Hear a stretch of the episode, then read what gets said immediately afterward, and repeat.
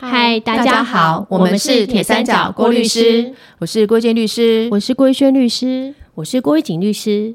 玉轩律师、玉景律师。嗯，当你们在网络上看到一个不错的资讯，想要分享给朋友的时候，会用什么方式分享啊？我会用超连接的方式，我也是诶。超连接是什么？要不要简单科普一下？嗯，就是大家啊，在赖的群组里面看到好友分享的文章或影片，上面都会出现一段画上底线的蓝色字。对，通常会出现 HTTPS 冒号后面再接一串文字，这就是网址。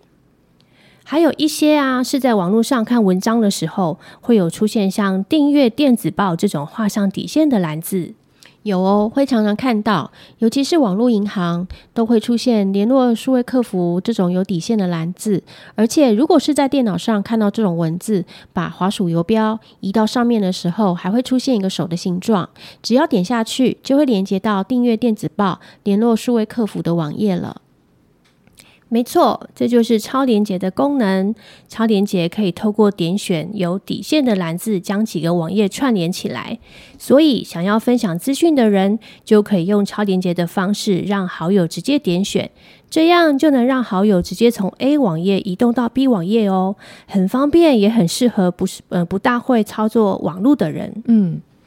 除了超连接，还有一种叫做嵌入式语法的方式哦。这种方法是在自己的网页上面嵌入影片，譬如嵌入 YouTube 影片，浏览网页的人只要点一下 YouTube 影片的连接，就可以直接看 YouTube 影片了。遇见律师所说的嵌入啊，就像是把钻石镶嵌入戒指，这个嵌也有点像是新家装潢时我们常会聊到的像嵌入式家电这样子的感觉。这些好专业哦！诶，不知道我们有没有办法把我们法来联合法律事务所的网页上，然后签上我们铁三角郭律师的影片呢？嗯，改天来试试吧。好哦，今天就是我上次说要继续聊的著作权的迷思 Part Two。呃，用超连接跟嵌入式语法的方式分享著作，会不会侵害到他的著作权呢？在节目进行之前啊，我先打个岔。我们这一集的内容会提到著作的重置跟公开传输，所以想知道更多重置跟公开传输权是什么的朋友们，可以去听听我们第五集跟第十三集的节目哦。嗯。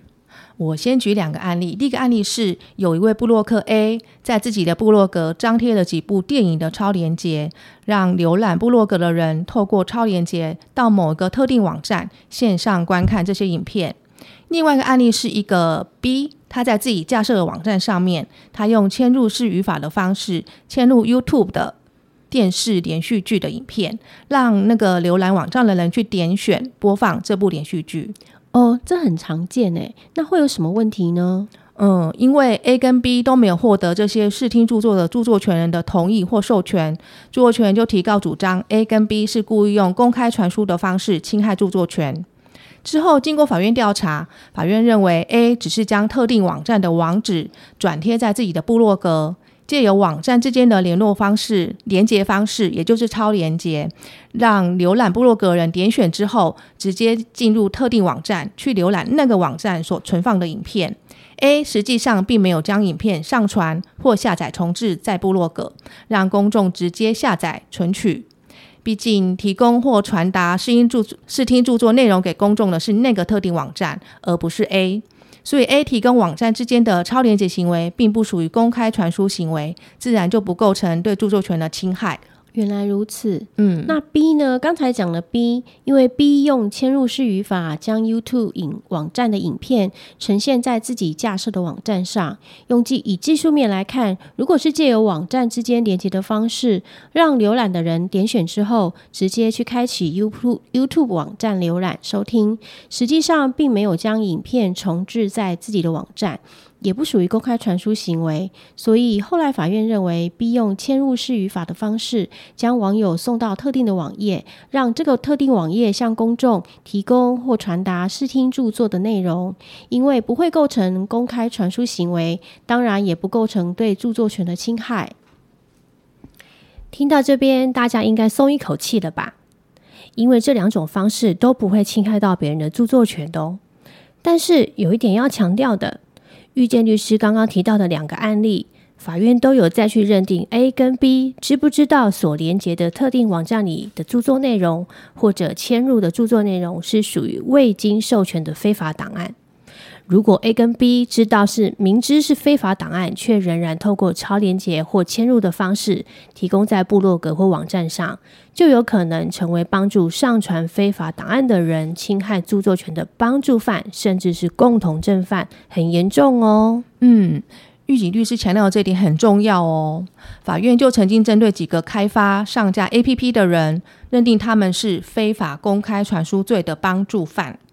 这个案例是这样的：C 跟 D 开发了一种用超连接的方式连接到外部影音平台播放影片的 APP。经过法院调查，认定这个 App。本身并没有上传以及下载影音档案的功能，所以 C 跟 D 用超连接的方式将韩剧的连接加入 App 的随选播放选单，让下载 App 的不特定公众可以随时连接到 YouTube 平台去观看韩剧。这种超连接的行为，并不是著作权法所规定的公开传输行为。但是法院认为，依照一般社会生活的通常知识，C 跟 D 都知道，影音平台上面的韩剧大多是未经过著作权人授权的影片。他们当然可以料想得到，提供韩剧的连接网址给公众，会让公众更容易接触这些侵权的影片，而可能帮助那些非法公开传输韩剧的人，让侵害著作权的损害结果扩大。所以，C 跟 D。在有这种间接故意的情形之下，仍然去开发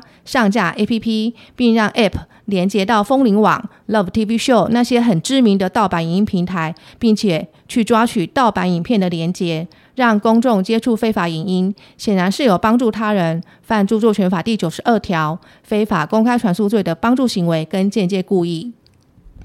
嗯，遇见律师说明非常的仔细哦。最后，我来念一段经济部智慧财产局的函释，做个总结，相信大家会有所收获。嗯，如果只是在网站上用超连接的方式连接 YouTube，让使用者自行点选连接连接后，直接开启 YouTube 网站浏览收听，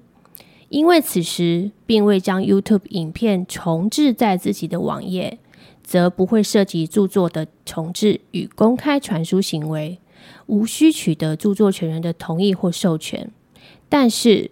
若行为人明知该连接或迁入之网站有侵害著作权之情事，而仍然透过超连接的方式提供给公众，则有可能成为侵权者的共同正犯或帮助犯，而需负相关的民事及刑事责任。好啦，今天的节目就到这边了。其他的著作权迷思，我们会再请遇见律师有机会再跟大家聊聊哦。如果大家有什么这方面的经验，欢迎留言跟我们大家分享。我们是铁三角，我们是郭律师，我们是三姐妹，与您聊人生，聊聊有趣的事情，聊聊生活中的法律。我们下次见，拜拜。